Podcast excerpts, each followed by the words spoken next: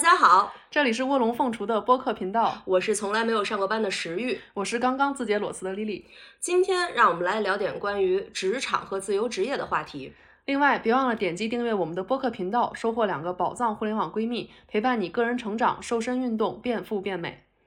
还记得要微信搜索“卧龙凤雏”全拼加八幺八来添加我们的小助手，加入到石玉和丽丽的微信闺蜜群。我们会在群内不定期的进行抽奖，掉落各种各样的福利奖品。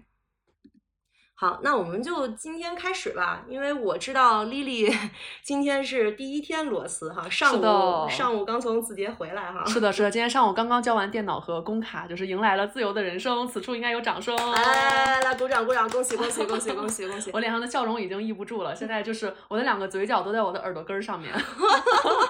但其实因为我跟 Lily 是高中同学嘛，然后我们认识这些年，呃，Lily 应该也不是第一次离职了，是不是？嗯。对，这个是其实是我的第二份工作，我的上一份也是裸辞。哦，你要不要讲讲你的这个上班经历？因为我先给很多不太了解我们的听众做个铺垫啊，就是我跟丽丽呢是九五后，然后我们俩高中都是在北京四中念的，然后我们毕业了以后呢，丽丽就去留学了，然后我呢就进入到了一个影视行业，然后北京电影学院，在后面吧，就是后来我也去留了学，然后我们两个回国之后呢，就人生其实是有非常不同的发展路径的，所以要不丽。丽先说说你的这个毕业回来以后的整个的一上班经历吧。好的，好的。嗯，我是当时从高中毕业之后，直接选择了去美本读书，然后在美国经过了四年时间，然后选择回国工作，然后目前一共就是两段工作经历。觉得其实我的两段工作经历还挺有这种代表性的，因为我当时第一段是在一七年的时候加入了一个创业公司，那个时候我刚去的时候是三十多人，然后大家就穿着大裤衩儿，然后拖鞋，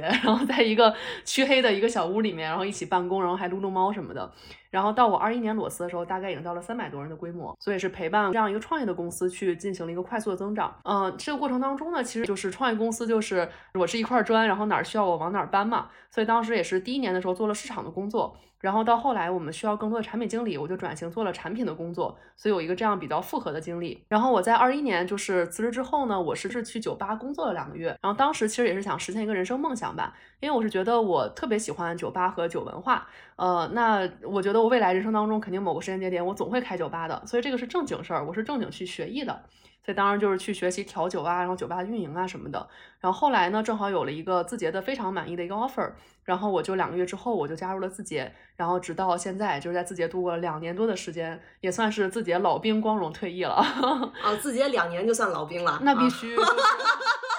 已经超过了我们的那个平均在职时长很多倍了。对，你们平均在职时长多久啊？江湖传言是九个月。九个月，对这个还是挺吓人的。对，因为我觉得可能有一些啊，是也许有的人就没有经过六个月的考核转正期。嗯，对，这个也是我们确实是见过的。然后也有的人可能是出于各种，比如说这种压力啊，然后或者是自己的喜好啊，包括身体调节等等，可能不是那么合适的，然后在比较短的时间之内选择离开了。嗯，我大学有一个同学，他在字节也上过一段时间班儿，他还是被就是特招进去的，招进去有一个月工资五万多，我当时都这么高啊，很高，一个月五万多，然后。我说，那你去字节干嘛呀？他说，我也没闹明白。我总共在字节就待了四个月，然后每天都在开会，哎，这个会那个会，这个会那个会。我被辞退的那一天，我都不知道我到底是干嘛的，然后我就很震惊啊。这个一听经常在开会，感觉是我们自己人。对，我们都是白天开会，晚上才有时间自己默默工作。嗯，在工位太过内向，都不敢工作，只能开会。是天天都在加班吗？哦，因为白天有太多需要协作的事情了，所以就一直需要就是开会嘛。我很多时间在线上这样开的，然后到晚上才有时间自己写文档。嗯，就是所以很多字节的人，包括我自己吧，就开玩笑说，最好的协作就是不协作，已经协作的有点那个，觉得协作过度了。是 我我我有一个抖音的朋友，然后在他在抖音也干了一年多吧，可能没你时间那么长啊，但。按照九个月来说，他也算老员工了，然后他就天天出差。嗯，他没事儿他就在外面。我说你你这天天出差是为什么呢？他说留在北京也没有客户，压力也很大，他们 KPI 考核非常的就是 stressful 的那种。嗯，对。那你你为啥裸辞呢？就是不是上班上挺好的吗？听说你收入也还可以啊。对的，就是还是选择裸辞了。嗯，这个其实也是挺重大的一个人生决定吧。因为其实我再往后的来讲，我也希望就是在自己这段时间，可能是我。基本上是最后一段，或者是倒数第二段的上班的经历了，对，所以我觉得现在是在一个挺重要的一个人生的这个分水岭上面。然后为什么裸辞来讲，其实就是总结一句话，就是我觉得已经万事俱备，没有任何好值得 留恋的了，呃，决定离开，嗯。我觉得 Lily 是个很 decent 的人，就是如果我要是在字节，我肯定就是混混混混到老板给我开了，然后我开了以后拿赔偿金我才会走，我是不可能直接裸辞的。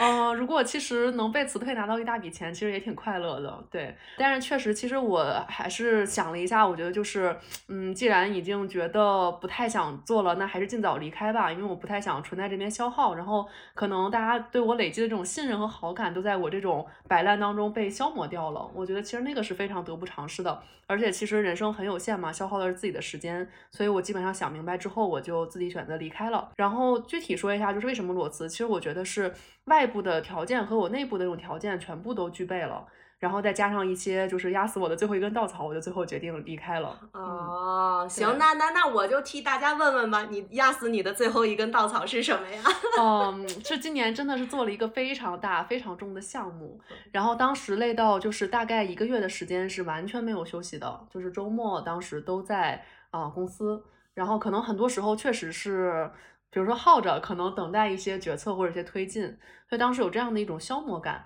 然后，而且当时是属于这个夜就是越熬越晚，从刚开始可能十一二点，然后到后来就开始半夜，然后再到最后的一晚上是通宵，所以这个就让我觉得，可能我再过两三年，我自己想卷，我想要去，嗯，就是接着这样去熬夜拼命，我也拼不动了，所以还不如早一点离开，对。然后，那其实，呃，整体来讲，我觉得也是结合一些，就是对职场这个整体的情况的思考吧。我自己是总结来说，我觉得到目前，我感觉很大的一个职场的问题是，我觉得我看不到一个很明确的出路。就是我觉得我也经过了六年的整体的上班的时间，我经历过很多人的 leader，然后也看到了很多 leader，但我觉得我目力所及之处，其实我没有特别羡慕的我想成为的样子。嗯，就是我觉得每一个 leader，其实我觉得他们也都非常不容易，在中层，他们有上面的压力，然后下面还要带团队。我觉得他们其实很多人也非常有能力和想法，但其实到最后还是要受限于组织的很多这种决定，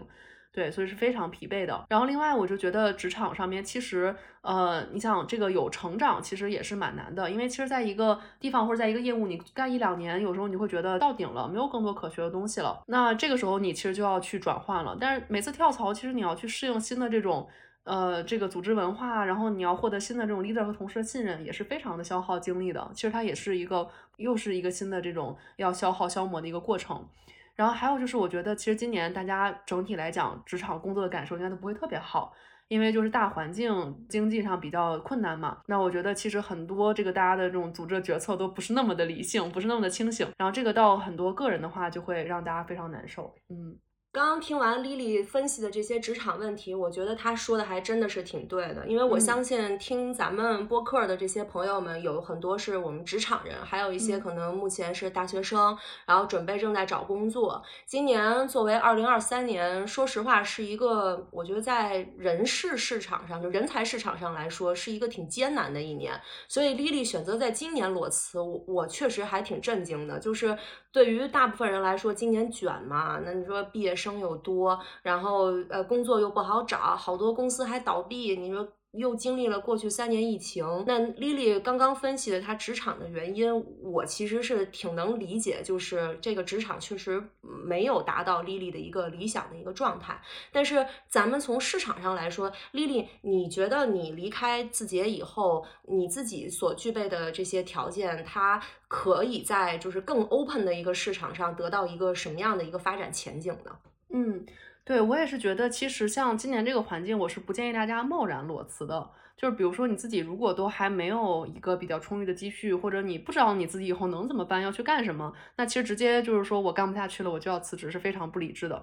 然后我是觉得，其实我能选择裸辞是具备了一些条件的。比如说，首先最重要的，我觉得从这个经济的这个角度来讲，嗯，就是我其实是很客观冷静的盘了一下，因为我之后是打算先 gap 一年，然后呢，应该会去读书两年。我算了一下，我手上的所有积蓄就是。我呃可以 cover 掉我的学费，然后以及这三年时间，就是哪怕我退一万步来讲，我什么都没有做出来，一分收入都没有的话，我也可以呃不降低生活质量的去维持三年的生活。所以我觉得这个基本盘也还是 OK 的，而且其实我觉得家里面整体来讲还是呃可以的，就是比如说不会出现那种比较大的家里面需要我去拿钱出来，起码说你不用养父母，父母都有个退休金啊对，是的，是的，不会面临说突然破产或者什么重病，然后家里面陷入了困境，对这种，不会不会，对我就感觉就是这个还是可以的。然后另外的一个我觉得非常重要的点就是，我觉得经过这六年的职场工作，其实还是对于自己的一些能力，然后可以做的事情有了更好的一个就是。把握和认可，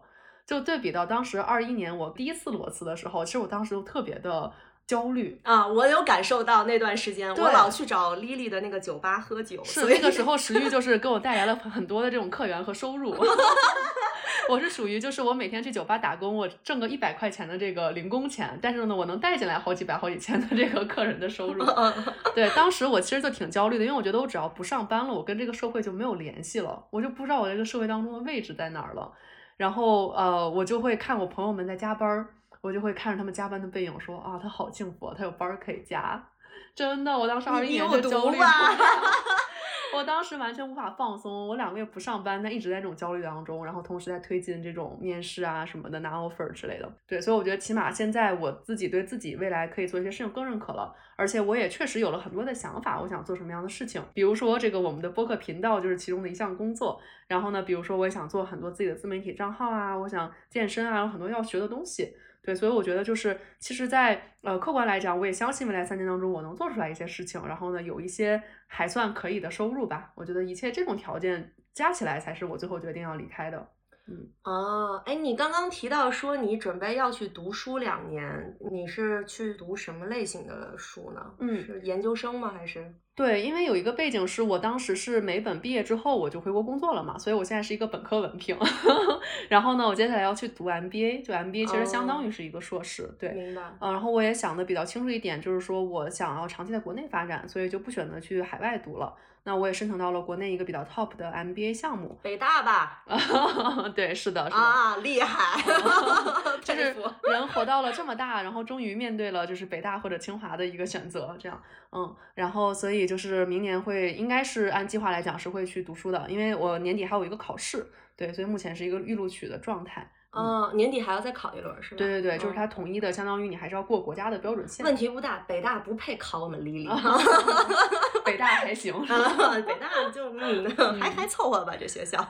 对，所以这个就是接下来的一个人生计划了，就是希望 MBA 的这个过程当中，也是能够一边上学长进知识，然后一边有一些自由去探索自己和享受校园生活吧。哇，满满的正能量啊！嗯，那必须。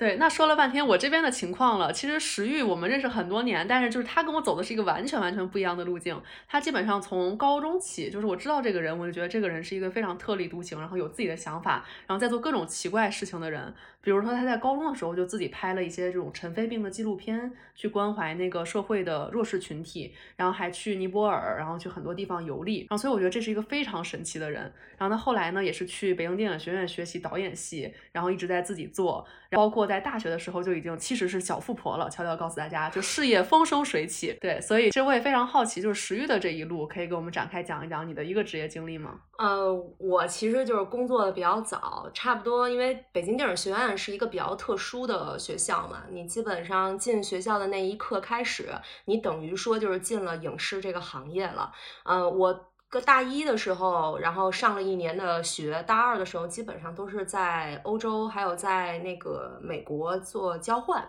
然后等我从这些国家回来以后呢，我就突然觉得，就是嗯，那会儿正好是二零一五年嘛，就是国内的这个影视行业特别好，尤其是网剧啊、网大呀，那正好是那种就是一片大好前景的那个时期。我就觉得都这会儿了，咱就别在学校里面窝着了，就是去外面试试吧。所以我在一五年的时候就和我的同学一起创业。然后我们都是大学生嘛，我们在望京租了一个办公室，做这个广告的前期和后期的一些工作，主要可能更多的是偏向后期一些。然后我们接了很多就是国内非常 top 级的一些就是大 IP 的一些广告，比如你们听说过什么创造一零一啊，嗯然后还有什么明日之子啊这些大综艺里面的所有广告都是我们诚挚拍摄的。然后呢，在那段时间里面，就是养起了很多的团队，然后大家一起做了非常非常多的这个创业的工作，也经历了很多创业的糟心事儿。这些糟心事儿，我回头可以跟丽丽再嗯单开一期给大家讲讲有讲。非常多的故事。对，就是从讨债到被骗，然后再到各种特别特别奇葩、很刺激、很刺激的事情。我我们石玉姐姐是个社会人，特别社会啊。对，当时真的是意识到，因为我跟 Lily 都是北京四中的毕业生嘛，因为四中是一个很有理想的一个呃学校，那当时就是很象牙塔。然后当我来到就是电影学院，走入这个影视行业以后，我会发现很多呃情况是不一样的，就是有一种被社会教做人的感觉吧。然后在那段时间呢，创业我其实发现了一个特别大的一个 bug，就是我觉得上班它其实是一场骗局，就是。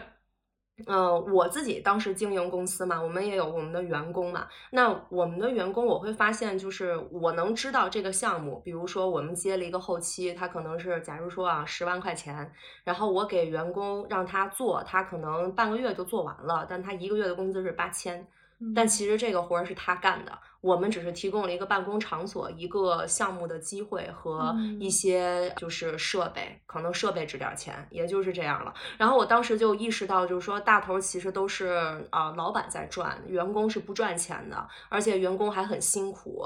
我其实曾经问过，就是这个剪辑老师啊，他年纪比我们大很多啊，他都是有孩子的人了。我就问他，我说您那个在我们这儿上班哈，一个月八千多，再加上奖金，可能也就是一万出头，就是这些钱在北京其实也不多。你有没有就是考虑过，比如像我们一样，就自己开一公司创业？我当时比较傻嘛，还还跟员工聊这种事儿，嗯真是你这个怎么煽动人家自己创业呢？对我当时我就觉得就是差距特别大嘛，然后而且这个公司他还挺满意的，我就问过他，然后结果人家跟我来说那多不稳定啊。后来我一想，你觉得在我这儿上班很稳定吗？我们就是一群大学生，然后就是草台班子，你知道吧？我就觉得我个人感觉我们开的公司小嘛，那规模也不大嘛，那我们像草台班子。等我后来去过一些就是大的影视公司，跟他们进行合作以后，我发现他们也是草台班子。嗯他们现金流支撑不是某一些你们看过的一些特别棒的那种大电影，什么几个亿、上十几个亿制作的那种大电影，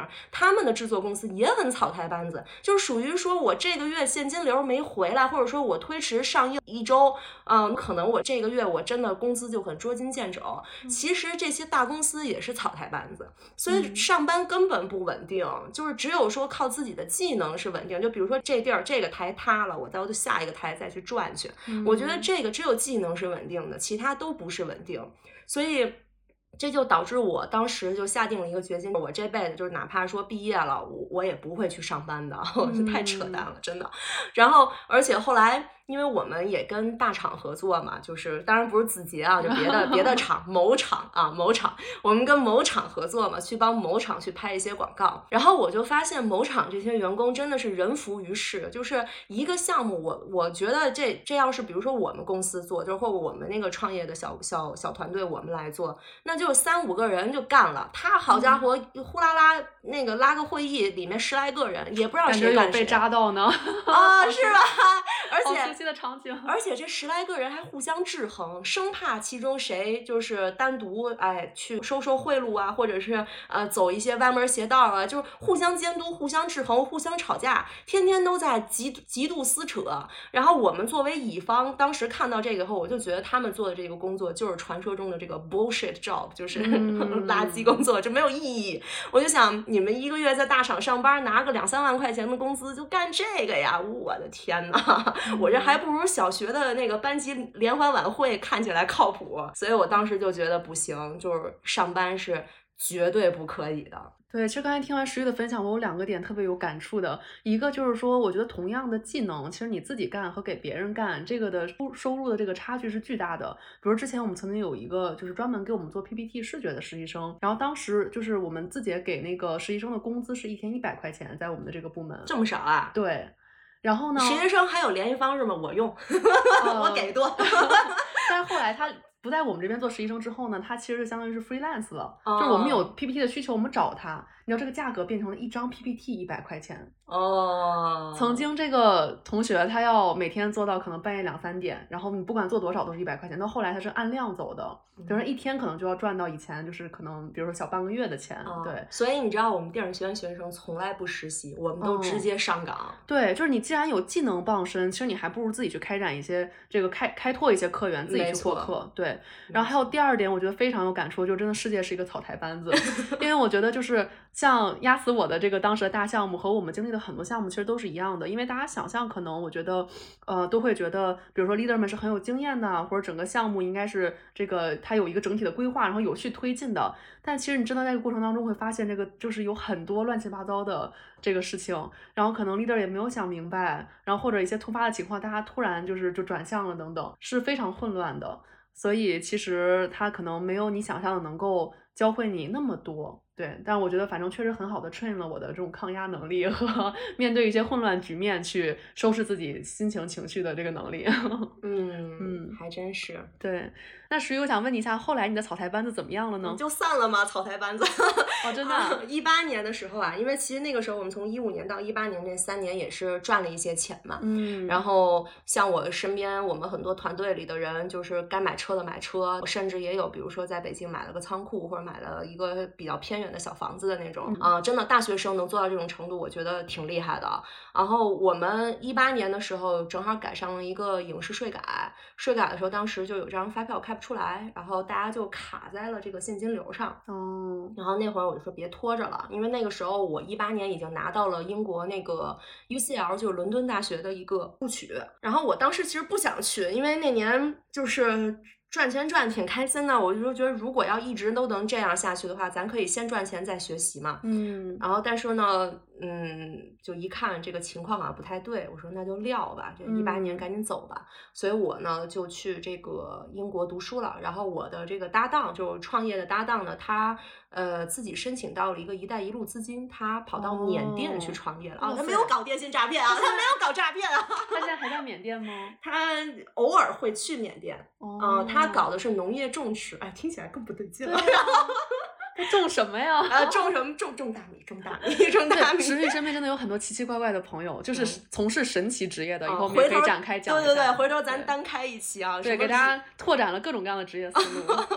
对，然后后来我就去英国读书嘛，读书那年可能也比较闲嘛，就是留学嘛，没什么事儿干，我就写了本小说，结果那个小说就卖了影视版权。后来我又写了第二本，也卖了影视版权，就是当时。对，当时我发现靠写作其实收入也也不低，然后我就回国以后就继续一边从继续从事之前的一些广告啊、影视方面的一些工作，另外一边呢也还会再继续做一些小说的创作，就相当于是出版行业和影视行业两边跨着走吧。嗯，其实实际是改变了我的一些固有认识的一个这个人，因为我之前会以为就是作家其实整体这个群体的这个生存还比较艰难，可能只有超级头部的作家可以赚到钱，然后。其他作家可能都是赚钱是比较困难的，但石玉好像生活的还比较滋润，所以可以跟我们分享一下作家的收入情况吗？作家收入情况，就反正我身边认识的啊，就哪怕他不是出版书的或者写小说，他只是一个撰稿或者是一个文案，或者是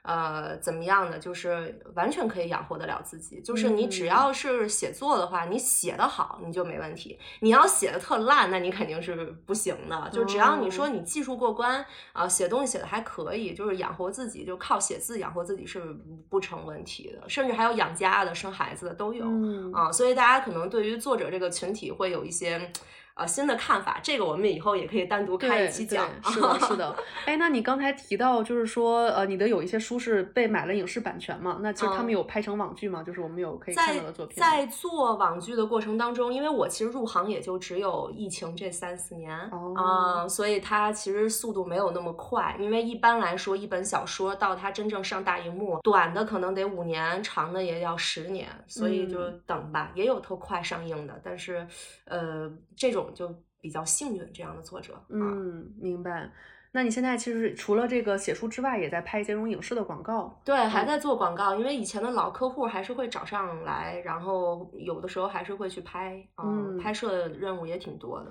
对，石有个非常这个奇特的经历，就是他拍过一些综艺的中插广告，所以是真的是跟过一些著名综艺的现场的。嗯嗯，这个可以稍微分享一下吗？对，就是嗯，怎么说呢？就是你对综艺所有的好的想象和不好的想象，他们可能大部分都是真的吧？哦，对，懂的都懂。明白明白，以后有机会我们再深入一下。嗯，对。那所以其实现在就是我跟石玉都是不正经上班的人了。然后换句话说，就是我们都是为自己工作。那我们可以来分享一下，就是具体不上班这件事情，我们怎么样去 manage 我们的这个生活啊、时间啊、精力等等，然后以及它有什么样的优劣势。嗯，从先说不上班的优点吧，因为我这个人是比较站不上班这一个阵营的，就是我经常也会推荐我身边朋友，就是说我觉得你技能很好，我觉得你很优秀，你不要去上班了，我觉得上班对你来说得不偿失。当然了，很多人不理我啊，就是大家都觉得我疯了，所以我就说一说，我是难得的听劝的，对对对，只有丽丽听劝了，你知道吗？我在石玉的劝说之下，就是那个放弃了这份工作，然后开始自由职业。对，就是不上班的最大的一个优势就是你。所有的成果都属于你自己，你所有的 credits 都是你自己的。就比如说，如果我去一个影视公司打工，然后我拍了一部电影，我那个可能电影的这个片尾字幕上有我名儿，但是这个电影它不完全属于我。但如果我作为一个比如说外包的制片人，或者说这个项目里的其中的一个摄影师或者导演是 freelance 的那种，那可能对我来说，这个 credits 会比我在。单位上班要可能更大一些，对于我接下来的职业发展也会有更多的好处，或者说包括写写文章也好，假假如我是在一个媒体机构，比如在什么类似于。啊，就是呃一些杂志啊，或者是像什么 GQ 啊这种这种啊公众号啊，这上面我去做一个编辑的话，我写出来一篇文章，可能这篇文章不属于我，是属于这个杂志社的。但如果说我是一个作者，杂志社找我约稿，他可能一篇稿子给我的稿费就一两万块钱。但是呢，呃，如果我是这个员工，我可能一个月才能赚出这一两万。所以这个就是呃从钱上也好，还是从这个呃作品的。这个成果上也好，它都是。不上班会更占优势。嗯，另外一方面就是不上班，你会更快的掌握一个社会的底层逻辑，因为你不上班的时候，你不再属于大厂的一个零件儿，而是成为了一个公司，你自己就是一个公司。那你作为一个公司去跟别人去沟通，去跟别人签合同，跟别人交流，你能更快的了解到你们这一个行业里交易的一个底层逻辑是什么，飞速的成长。我觉得这个是不上班的一个很大的优势。我相信 Lily 在未来的一年之内肯定会掌握非常多的秘密和对 行业的底层逻辑。所以，所以我觉得这个这些可能是在我眼中看来就是让我无法拒绝的不上班的一个优势。嗯，明白。对我思考了一下，我觉得不上班的优势肯定还是很多的。我觉得对于我来说，首先，其实很多人都问我说，你是不是裸辞之后要立刻去出去旅游啊、环游世界啊，或者躺平啊什么的？其实我觉得最重要的事情，我先是要恢复一下我的这个身心健康。对，因为我觉得像刚才我也讲了，我们这样的一个极限项目，当时真的是人熬的不行了。然后，呃，我曾经听过一句话说，这个裸辞之后笑容没有消失，只是从老板的脸上来到了我的脸上。这句话。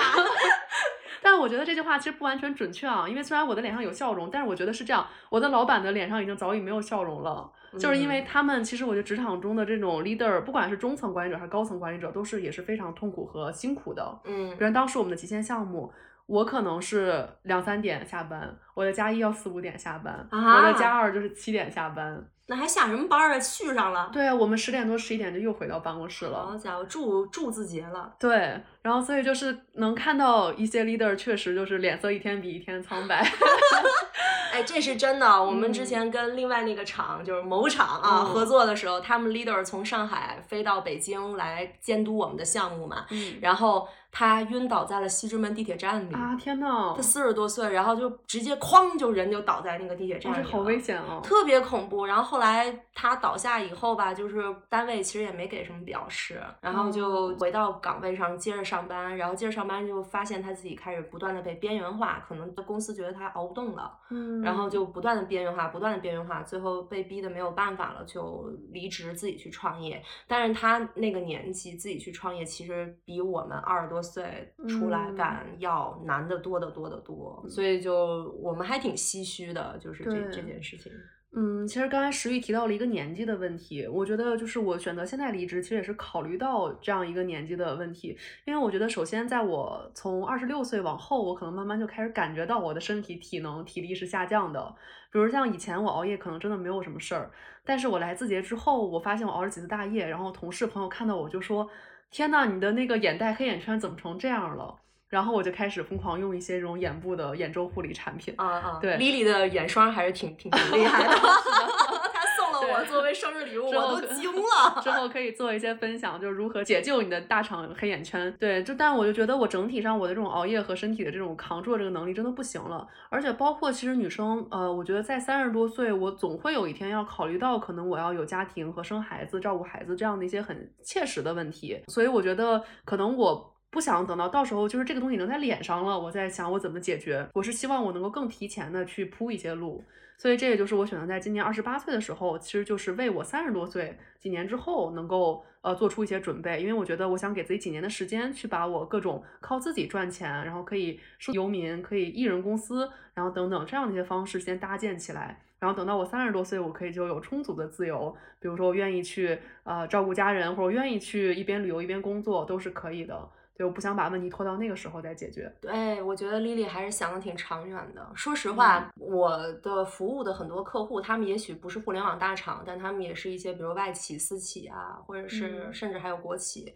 呃、就是能够感受得到，就是年纪越大，尤其是三十多、将近四十或者四十出头这样的客户，他们有一种非常大的压力，尤其是嗯他们是中层的话。就如果他是高层可能还好一些，但他如果是中层的话，他其实那种压力，你能够透过你们合作的项目里就能感受得到。我之前有跟某汽车、某日企汽车合作过，他们的市长就是 leader，就是他们那一个小部门的一个相当于部门的一个总管吧，居然会陪着我们乙方去熬夜到凌晨四五点钟去赶一个项目案子，哦我很震惊。我说为什么？他说那不行啊，明天就要给日本人提案了。然后怕出错这样。对，然后我当时就说你没必要，我们给你弄完就行了，你早晨看一眼呗。但是结果、结果他还是担心，所以他就一个人打这个地铺在他们那个办公楼里面就睡了一宿。我觉得嗯挺心酸的，就对看到以后，我觉得这样的中年人就真的挺辛苦的。嗯就是我觉得 Lily 她提前的去准备自己的一些数字游民也好，或者说一个更像个人样儿的生活，我觉得依靠自己去生对 Lily 还是很有先见之明的。嗯，嗯对，就是我给大家的一个建议，其实也是我觉得可以更提前一点思考。对，就是因为，嗯、比如说，其实我在今年 Q 一我结束了这个很重的项目之后，我就立刻意识到这个问题，就是说我可能我的体力和身体各方面已经撑不了太多年了，在这样的强度下，所以我立刻就要开始想未来怎么办。然后这个也就是当时我，呃，基本上三月底忙完项目吧，然后我立刻就决定了我要升 MBA。当时嗯我花了一晚上在小红书做了 research，你知道吗？我甚至都没有看学校的官网，我在小红书看了一下，就有哪些呃 MBA 项目，然后呢是什么学校，多少钱，呃，大概一些特点，然后大家的评价等等，我就决定我要申请了。因为当时我想的是，我既然想探索这种数字游民，呃，一些线上的办公方式，我肯定是需要时间和精力的。但是我现在的工作肯定是我拿不出来这些精力的，所以其实我是希望是同时我能做着一件让我稍微心安的正经事儿，比如说上学，然后同时呢我又有这个自由去探索，所以当时我就做这个决定，就是我要申请。挺好，挺卷的啊。对对，当时真的是，我就超级无敌高效率，我属于一晚上决定，然后第二天就开始去计划我整个的这个申请，然后立刻四月份就开始写我申请的所有需要的材料，然后五月份就是面试，然后六月份基本上就是出结果，就是以这样的节奏这样顺下来。然后我包括其实我很多就是我能做的事情，我也是这两年持续的在思考，然后呢持续的在跟人聊，也不是就是我现在辞职了这一刻我才开始想我要做什么，其实都是有一个长期的准备。然后我给自己的目标其实也是我呃明年秋天才去上学，然后也就是我三年之后其实才毕业，我希望三年之后我可以自食其力。对，所以我的这个计划都是以年这样来看的。嗯，我觉得 Lily 的这个执行力其实特别适合做自由职业，就是呃。他能管得住自己，很自律。就有的，因为我身边自由职业的人特别多啊，甚至是大于要上班的朋友的。我身边有一些自由职业人，我觉得他们挺散漫的，就是。属于今天有个活儿我给干了，然后我就凑合两三个月，然后再再有个活儿，就属于完全很被动的等待的一个状态。但是，呃，Lily 也好，包括我自己，我觉得可能也是受我们从小一个教育的一个卷的压迫和习惯吧。是真的卷王，他天天在他的那个房间里面就是疯狂写书，然后看书、看剧，对，都是跟他专业相关的东西。对，然后就是这种惯性其实是很利于一个人做这个自由职业的发展，而且 Lily 给。给自己的规划的时间也挺好的，就是这三年，呃，我觉得无论如何，以丽丽的能力和丽丽的一个就是自己的一个执行力，我相信她是会有一个比较好的一个发展的。所以，呃，这也是为什么她说她要辞职，我都是很鼓励的。但是我身边有一些朋友说她想裸辞，我说我说你算了吧，你要不再想想。对，这个确实因人而异，而且其实说实话，裸辞肯定还是有压力的。就是比如说，我也会想，就是可能我会什么都做不成，我可能这三年就是没有做出来什么事情之类的。但是我是这样安慰我自己的，我觉得我宁愿为我自己的傻逼买单，也不愿意再为别人的傻逼买单了。说得好，不给张一鸣打工了。对我原来有一次跟石玉吐槽，我说。哎呀，我好丧啊！我觉得我自己一事无成，没有做成什么事情。然后石宇说：“不是啊，你很厉害啊，你在给一鸣实现梦想呀！你在帮张一鸣实现梦想。谢谢你啊，你怪好的嘞。对我当时就爆笑，当时在办公室。但真的这种感觉，就是我觉得，呃，我我自己做的好也可以，做的坏也可以，但总是为我自己的想法买单，为我自己的尝试买单，而不是可能为。呃，就是你特别讨厌的一些，比如说 leader 可能某个决定，然后你也不那么认可，但你就是得干，或者这个组织今天就是这个目标，就是这个节奏，你没有办法调节。对我觉得还是根据自己的这种节奏来，嗯。不过我们也说了很多上班的优势啊，咱们是不是也应该给？就是我特别担心有听众听完了立刻就去辞职了，就是咱咱也 得客观一点是吧？就是说一些那个不上班的这种劣势，对这个好的地方。石玉主要分享一下，作为长期不上班的人，你会你会焦虑吗？会害怕吗？我一开始就是大二那个休学那一年，创业那一年会焦虑，但我觉得我焦虑的点不在于我不上班，而是焦虑我的创业能否成功。嗯啊，所以我就没有考虑过。上班这件事情是吗？因为在电影学院这样的一个环境里面，上班的挺奇怪的，就是我们会认为，比如说这个人他混的不好，所以他去上班了。就如果他混的很好的话，他就不需要上班，他就会每天忙的不行不行的。啊，就是当时会有这样的一个概念，甚至我们学校的老师也会说：“哟，你都大四了，还坐在教室里呢？你怎么没在剧组？你怎么横店见不着你啊？”就是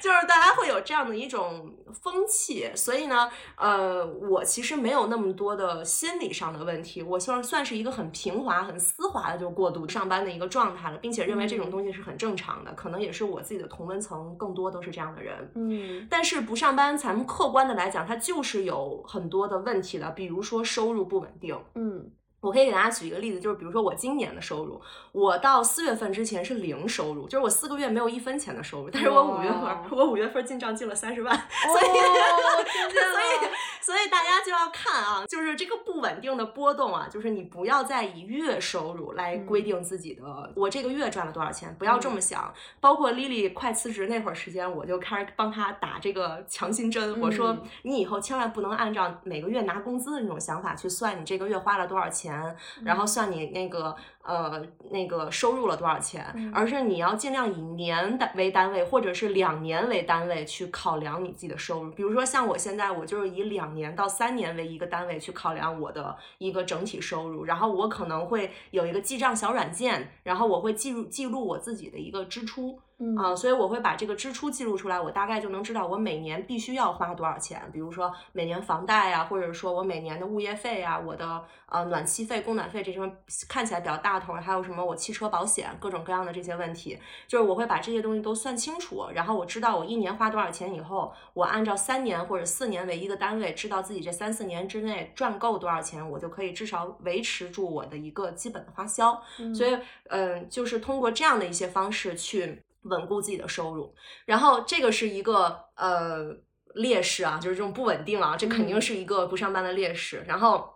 还有一个最大的问题就是社保。哦，就是因为你不上班了，他现在是这样，就是呃，咱拿北京市为例啊，因为我跟丽丽都住在北京嘛，那你要自己交社保这个事情呢，你要么就是说你呃，我的方式是我自己成立了一家公司，因为我同时这家公司还需要去跟别人签合同，然后去呃固定我的小说的版权、著作权，所以我是需要一个公司的，从法律也好或者税务也好，我是需要有这样一个公司的，那我就在自己的公司里上社保，这是一种方式。还有一种就是你到社区去交，就是你作为灵活就业人员，然后你去社区缴，但是你那个交的那个钱和你医保报销的比例会和职工医保会有比较大的差距，所以我一般推荐我身边朋友就是说你还是去能找一个公司挂靠就找一个公司挂靠，然后如果说实在找不着的话，比如我给丽丽支了一损招，今天我说你就说自己失业了，你去领失业金。对这个大家也可以搜一下，网络上有一些攻略的。对对对，实在不会可以在我们的微信群里面艾特 Lily，让 Lily 给你讲解啊，加群加群加群哦，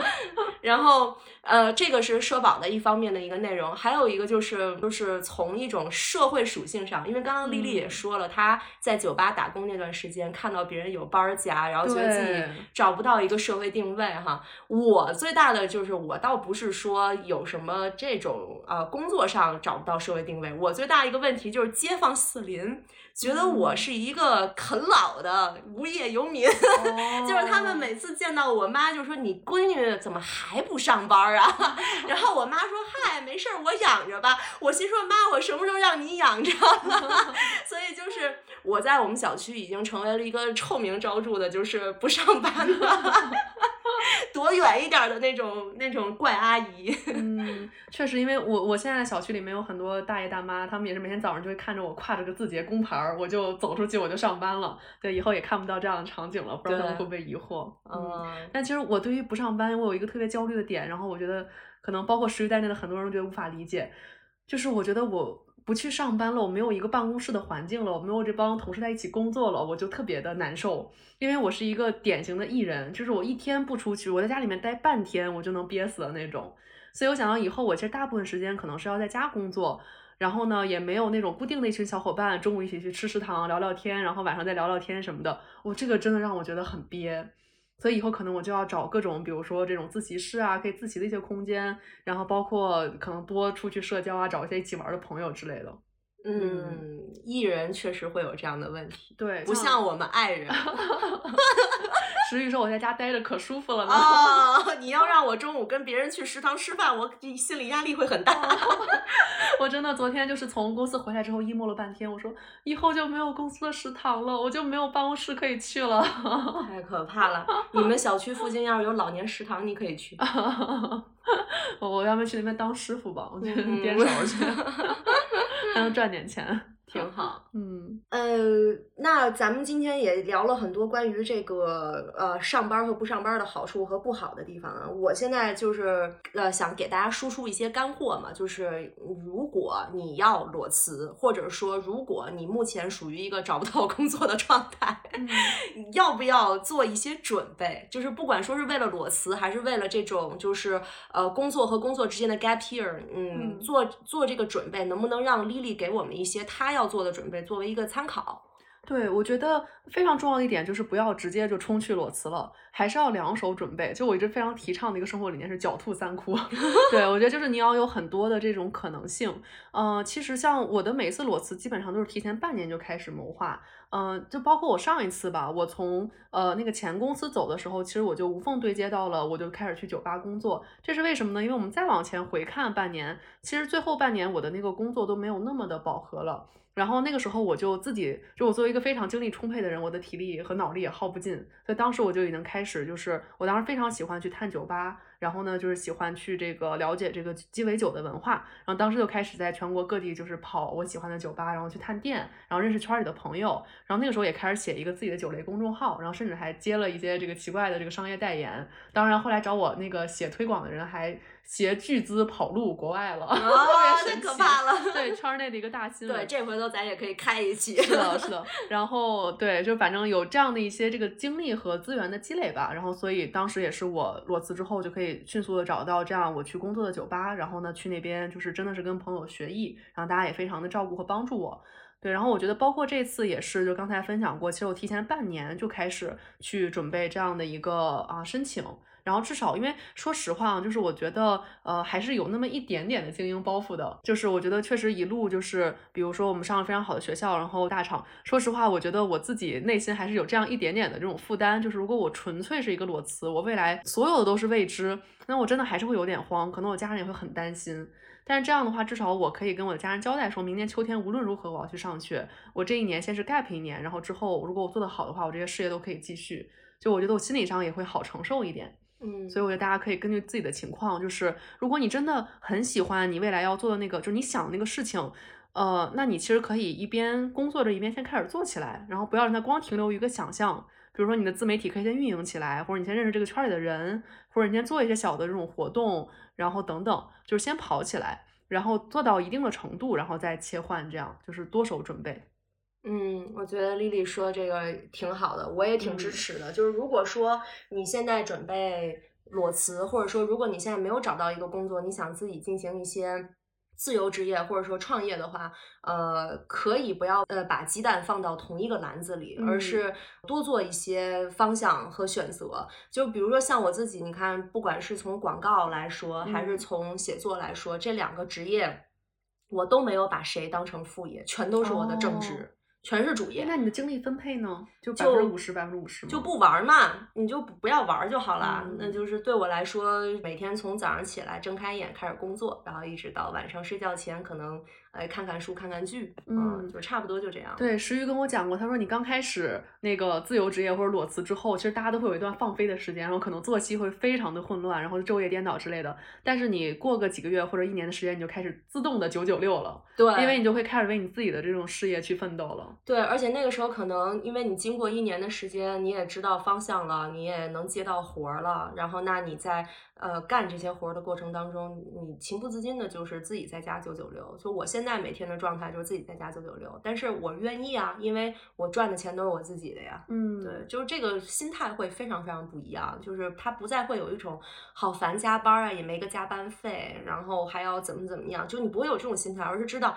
我多干多得，多劳多得，就是会有一种拿时间单位去换钱的感觉。嗯，明白。哎，那你刚才也说过，就是你同温层的同龄人很多都是自由职业嘛？那他们都是在做什么呢？你觉得有做的比较好的或者比较有趣的可以分享吗？呃，其实做影视和自媒体的多一些，就是因为毕竟是我大学在电影学院念的嘛，那我的很多的大学同学都在做自由职业，然后大部分人可能做摄影师啊，就是影视类、广告类的摄影师、美术，然后服装啊、道具啊，还有什么。导演啊，我跟你们讲，呃，这些职业他都不是上班的职业，都是自由职业，他不会有一家公司养得起导演的，导演太贵了，养不起的每个月，所以大家都是 free 的一个状态。然后还有呃，这些人会是我的一个主要的身边做自由职业的人。然后我身边也有一些朋友，他们会去。做播客，然后做呃，我认识一个朋友，他是做酒店试睡的，嗯，就是做的非常成功。这个好幸福啊，这个工作。呃，其实挺累的，就是首先它是平台绑定的，就比如说携程啊，或者是什么同城旅行啊，它是这个平台给他先签了合同绑定的，他也有自己的自媒体账号，但是可能一部分账号是归属于平台的。嗯，然后他在做这个职业的过程当中，有大量的拍摄，她是女生，所以她是跟另外一个女生两个人组队去睡酒店，然后。互相给对方拍，然后两个人还要就是对这个酒店去写很专业的报告，所以其实没有想象中那么的华丽。这份工作可能更多的是呃出差、出差、出差、出差的一个状态。哦，明白。但是很自由、很 free 啊，这个这个工作。然后同嗯时还有一些呃，不知道跑到武武当山学习武术的朋友，这是真的。好惊然后奇。对，然后他会拍一些武术的视频发在网上，教大家强身健体啊。哦，对对，其实刚才石玉提到一个非常重要的点，就是我觉得它很多的这个职业，它本身就有更适合自由职业和更不适合自由职业的区别。对，就是比如说像原来我在字节，其实我做的是这个产品营销这样一个职位，就是它必须是在一个组织里面去运转的，我就没有什么自己的这种技能或者资源贴到我身上，这个也是我长期考虑之后决定离职的一个原因嘛。所以我其实也是建议大家可能在工作之外，就如果你工作本身，呃，比如说这个它已经是很适合自由职业的，比如说你是做设计的，或者做嗯摄影等等，或者码农，码农也很适合对你也可以自己接一些活儿，就是嗯。本身如果假如说你的这个工作的这个事情它有这样的属性，你就可以考虑自己去接一些单子。然后如果没有的话，其实我身边也有很多朋友他们在培养一些自己的这种技能点，比如说我有朋友在学算命的，然后有朋友学瑜伽的，就考这种瑜伽教练证，然后还有的是啊、呃比如学咖啡师的什么，然后自己副业开了这种咖啡馆，然后这个咖啡馆现在已经三年过去，已经开始盈利了，然后就慢慢转成了他的这种主业。所以我觉得可能都是慢慢的一点一点去培养自己一些其他的技能点，然后呢，帮助自己以后更好的去进行自由职业。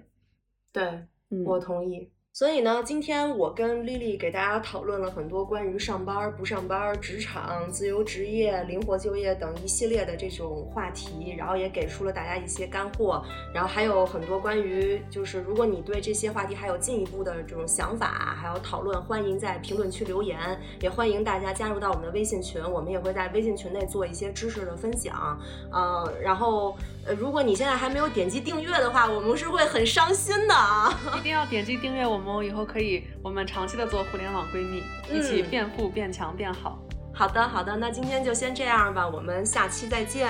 好的，大家拜拜。